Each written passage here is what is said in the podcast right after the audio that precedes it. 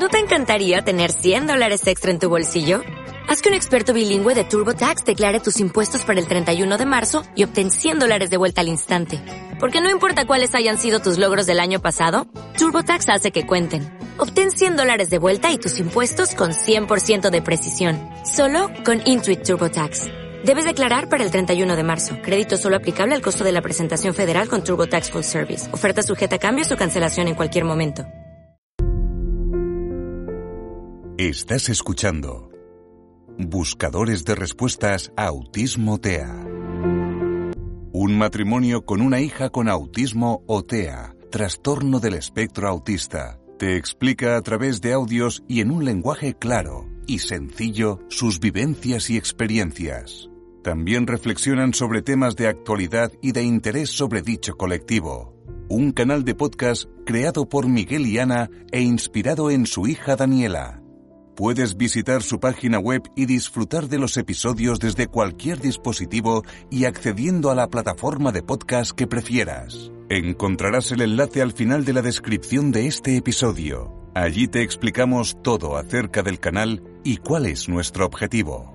También puedes seguirlos en redes sociales como Twitter o Instagram. Te damos la bienvenida a un nuevo episodio del canal. Empezamos. Hola buscadores, hoy hablaremos sobre sordera y autismo. La aparente sordera de nuestro hijo o hija es uno de los primeros síntomas o indicadores a los que los padres y madres nos enfrentamos y que denotan que nuestro hijo o hija tiene autismo o TEA y que si no damos con un buen profesional nos traerá de cabeza. Te explicamos qué hicimos nosotros. Nuestra experiencia fue como la de muchos otros padres que ya han pasado por esto.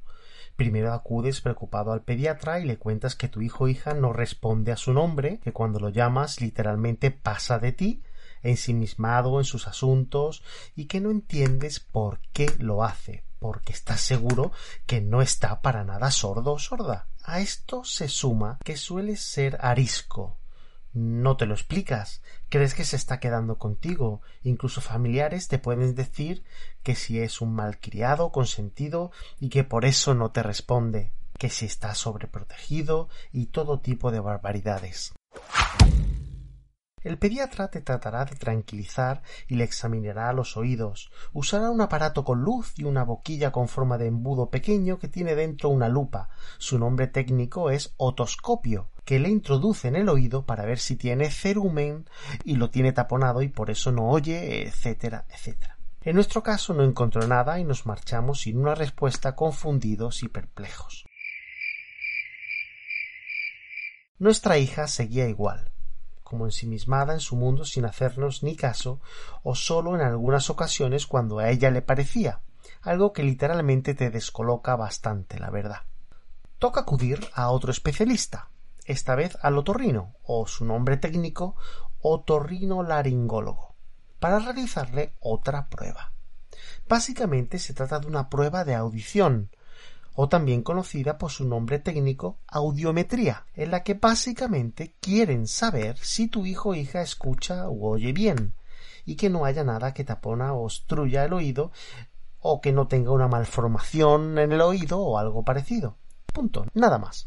Entonces, si tu hijo es verbal y tiene comprensión, colaborará en la prueba que le tienen que realizar, ya que si no lo fuera, tendrían que realizarle otra prueba distinta.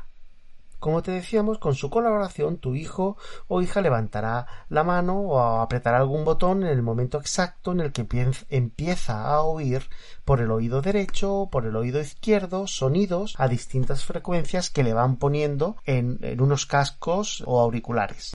Así te dirán lo bien que escucha por cada oído o dicho de otra forma qué tanto por ciento de audición tiene en cada oído. Ahora bien, si tu hijo es no verbal, y no tiene la comprensión suficiente no podrá colaborar en la prueba. En estos casos se realiza una prueba distinta que no requiere que la persona colabore. Se utiliza especialmente si el paciente es muy pequeño. La prueba se llama potenciales evocados auditivos y tiene que realizarse estando tu hijo o hija despierto o en vigilia.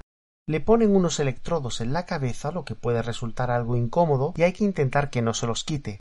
Básicamente, esta prueba analiza vía dichos electrodos que al cerebro, o mejor dicho, al sistema nervioso central, le llega información de los sentidos, por ejemplo, del oído, aunque también sirve para la vista y otros sentidos. Así podremos saber mediante esta prueba si oye bien, por ejemplo. Esto es una prueba científica y tiene el máximo valor para realizar un informe médico si se realiza correctamente, obviamente. Pero si como padre o madre quieres comprobar si tu hijo o hija oye bien o no, puedes realizar el siguiente experimento casero. Te lo llevas a una habitación de la casa, al otro extremo de la casa y lo dejas allí jugando o entretenido. Después te marchas al otro extremo y puedes elegir entre hacer varias cosas para comprobar. Abrir haciendo ruido el paquete de golosinas o de patatas fritas favorito, poner sus dibujos animados favoritos o encender un juguete, su juguete favorito para que haga su ruido característico o simplemente decir a comer y decir el nombre de su plato favorito. Si tu hijo o hija viene desde la otra punta de la casa corriendo, es que oye perfectamente. Si encima grabas en vídeo este experimento casero y se lo enseñas al especialista cuando acudas a consulta, pues creemos que alguna utilidad podría tener, ¿no? Por nosotros que no quede. Este tipo de sordera que se suele dar en las personas TEA se conoce con el nombre técnico de sordera paradójica. Para que lo entiendas mejor es como si ellos escucharan de forma selectiva y si no les interesa algo como que lo ignoran. Es tremendamente importante que pidas segundas opiniones porque se han dado casos de errores de diagnóstico al diagnosticar sordera total e incurable cuando de lo que realmente se trataba era de sordera paradójica propia de una persona con trastorno del espectro autista o TEA, especialmente si hablamos de bebés pequeños, así que mucho cuidado. Los problemas auditivos son muy importantes para el desarrollo de los menores, ya que de padecerlos realmente afectarán sin duda a cómo se relacionarán con otras personas en, en su entorno o a cómo se integrarán en la sociedad. Ojo, es muy importante no confundir estos problemas auditivos como sordera total o parcial con otros aspectos propios del TEA como la ya mencionada sordera paradójica o como la hiper o hiposensibilidad auditiva, por ejemplo. Los TEA, entre muchas de sus características, pueden percibir un sonido muchísimo más fuerte de lo que realmente es. A esto se le llama hipersensibilidad auditiva. O percibirlo muchísimo menos fuerte. A esto se le llama hiposensibilidad auditiva. También se aplica esta diferenciación a otros sentidos como la vista, al tacto, al olfato. Así es habitual ver a personas TEA con auriculares grandes tipo aviador o locutor de radio, usados para el aislamiento y cancelación del ruido.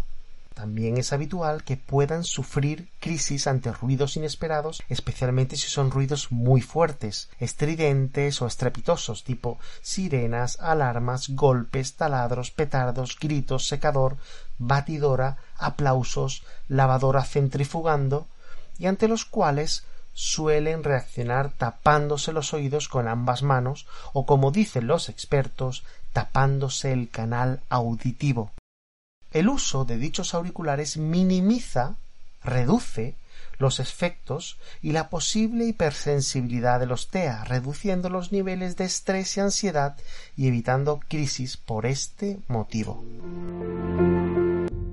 Esto es todo por hoy. Si te ha gustado este episodio, no olvides darle al me gusta y suscribirte al canal. Síguenos también en Twitter e Instagram o a través de cualquiera de las principales plataformas de podcast que también encontrarás en nuestra web. No olvides seguir enviándonos a nuestro email tus dudas, sugerencias, comentarios constructivos y temas que te gustaría tratásemos en próximos episodios. Mil gracias por apoyarnos, por apoyar al colectivo con autismo y por dar difusión al canal Buscadores de Respuestas Autismo TEA. Te esperamos en el próximo episodio. Fuerza y ánimo.